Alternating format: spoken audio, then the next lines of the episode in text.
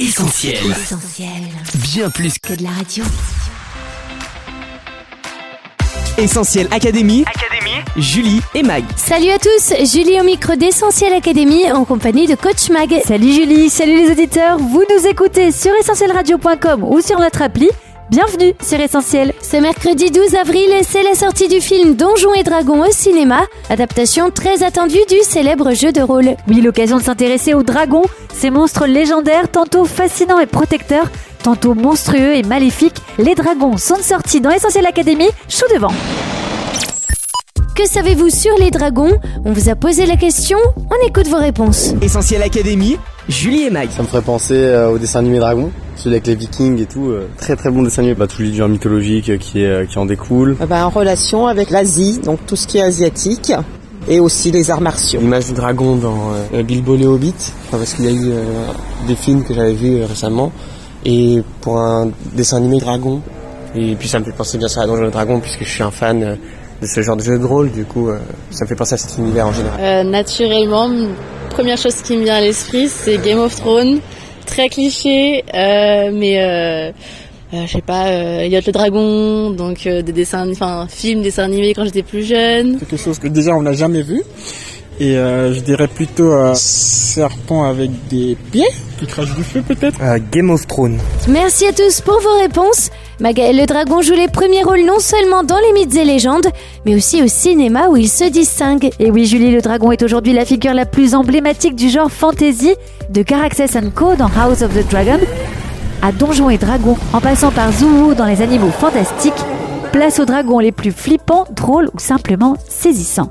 Dans la catégorie créatures terrifiantes, on vous présente le dragon dans la légende de Beowulf, les pointes et dents affûtées du Magyar à pointe dans Harry Potter et la coupe de feu, Des dragons.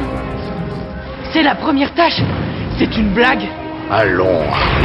Maléfique, redoutable sorcière dragon aux flammes vertes, incarnation du mal absolu, Sache que tu as eu tort de me défier. Moi Et toutes les forces de l'enfer. Et surtout Smog, prêt à dévorer toute personne s'approchant trop près de son trésor dans la trilogie Le Hobbit.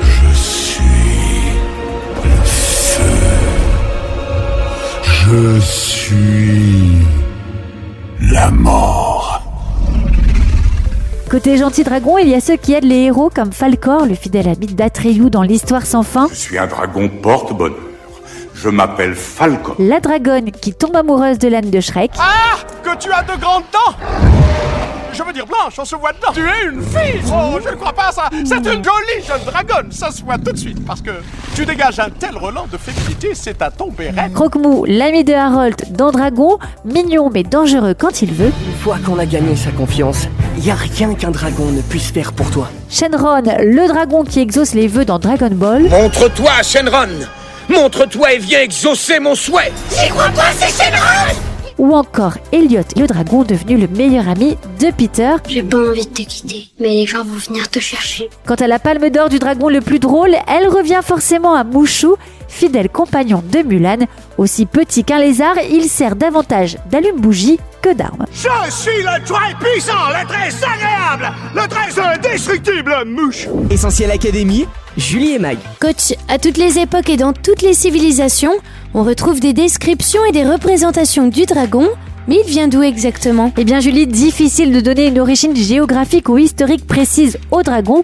Ce qu'on sait, c'est qu'il apparaît dès le néolithique, notamment en Chine où on a trouvé sur le site archéologique de Chishopo une tombe du 4e millénaire avant Jésus-Christ ornée d'un dragon en coquillage blanc. Une autre représentation vieille de 2500 ans a été découverte sur les murs de la porte d'Ishtar, l'une des portes de la ville de Babylone. La création murale constituée de briques de couleur rend hommage à Mouchesou, un dragon au corps de serpent surmonté d'une tête cornue. Contrairement à l'image qu'on s'en fait, c'est-à-dire ailé et crachant du feu, dans les mythes antiques, le dragon prend souvent la forme de serpent auquel s'ajoutent les membres d'autres créatures. Dans la mythologie égyptienne, le serpent dragon Apophis incarne les forces obscures que doit combattre Ré, le dieu solaire. Chez les Grecs, le dragon garde souvent un trésor, comme le dragon de Colchide qui veille jour et nuit devant la toison d'or ou encore l'Adon, le protecteur des pommes d'or dans le jardin des Hespérides. Si pendant longtemps les hommes ont cru à l'existence des dragons, cela s'expliquerait par le fait qu'au cours de l'histoire, ils ont eu à faire face à des animaux imposants dont ils ignoraient encore l'existence. Aujourd'hui, les dragons que l'on trouve sur Terre sont plutôt inoffensifs. Il y a les basiliques, de petits lézards, le dragon de mer feuillu, cousin de l'hippocampe, le petit dragon commun, une plante exotique, mais le plus impressionnant reste le dragon de Komodo, également appelé varan. Cet animal carnivore peut atteindre 3 mètres de long et se nourrit essentiellement de cadavres d'animaux, même s'il peut tuer des proies de taille assez importante. Justement, Mag, c'est ce côté impressionnant du dragon qu'on retrouve dans la plupart des cultures. Le dragon symbolise souvent la puissance. Effectivement, Julie, c'est le cas dans les mythes fondateurs de la Chine ancienne, où le dragon est celui qui voit tout, connaît tout et possède la puissance universelle. Pas étonnant qu'il soit associé aux empereurs, désignés comme fils du dragon. Des vêtements de cérémonie au mobilier des palais, le dragon a cinq griffes est omniprésent et manifeste la suprématie impériale. Au cours de l'histoire, d'autres peuples vont utiliser le dragon pour symboliser leur puissance. On le retrouve sur les étendards des Assyriens et des Scythes. On le voit aussi sur la colonne Trajane dans l'armée des Daces. Après le règne de l'empereur Trajan, le dragon devient même l'enseigne particulière de chaque cohorte et l'on nomme dragonnaire ceux qui les portent dans le combat. Côté viking, la créature est leur emblème et elle est sculptée sur la proue des dracars pour intimider les ennemis et les mauvais esprits. Figurant sur le drapeau du pays de Galles, le dragon rouge est un symbole que les souverains du pays emploient dès le Moyen Âge pour imposer leur autorité. Au XVe siècle, le roi Henri VII intègre le dragon rouge dans ses armoiries. Enfin, sous Louis XIV, le terme de dragon est synonyme de menace pour les protestants de France. Soldats aux ordres du roi, les dragons opèrent par régiment lors d'opérations spéciales pour faire abjurer leur foi aux protestants et les convertir de force au catholicisme.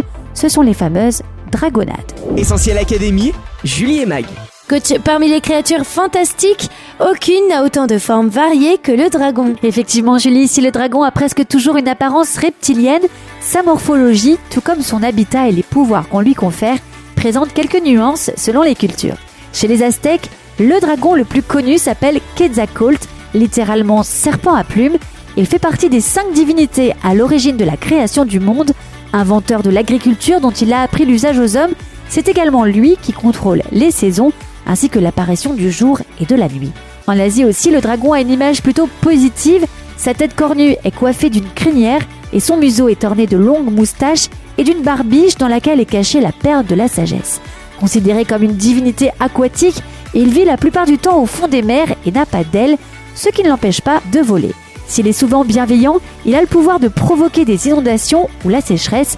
C'est pour cette raison que pendant des siècles, les Chinois ont organisé des processions pour obtenir sa faveur. Encore aujourd'hui, il est à l'honneur dans les rues lors du Nouvel An chinois. Puissant et protecteur dans la culture asiatique, le dragon est au contraire maléfique et destructeur en Occident. Vivant dans les entrailles de la Terre, on le trouve d'abord sous l'aspect du serpent géant à plusieurs têtes et au venin souvent mortel. Au début du Moyen Âge, son apparence évolue, il devient un monstre géant couvert d'écailles, doté de deux ou quatre pattes, de grandes ailes de chauve-souris et crachant du feu avec sa gueule de crocodile. Généralement présenté comme un monstre ravisseur de princesses, il doit être combattu par les héros, comme Tristan qui mène une lutte acharnée pour obtenir la main d'Iseut, ou Shrek pour sauver Fiona. Bon, au moins on sait où est la princesse. Mais où est le dragon Ainsi, vaincre un dragon est un passage obligé pour permettre aux pro-chevaliers de surmonter leur peur et gagner la reconnaissance. Remarque, il n'y aurait rien de honteux à avoir peur. Hein la peur, c'est, c'est une réaction banale devant une situation pas banale. J'ajouterais même, quand il y a un dragon qui crache le feu, mange des chevaliers et crache le feu, c'est sûr que tu n'es pas forcément un lâche si tu as un peu peur. Maguet, on a déjà appris plein de choses sur les dragons, mais au final, animal légendaire ou pas? Eh bien, je ne vais pas brisquer à répondre de manière tranchée.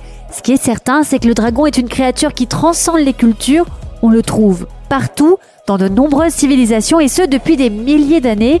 Certains affirment qu'il n'existe pas, se fondant sur le fait qu'on n'a trouvé aucun fossile.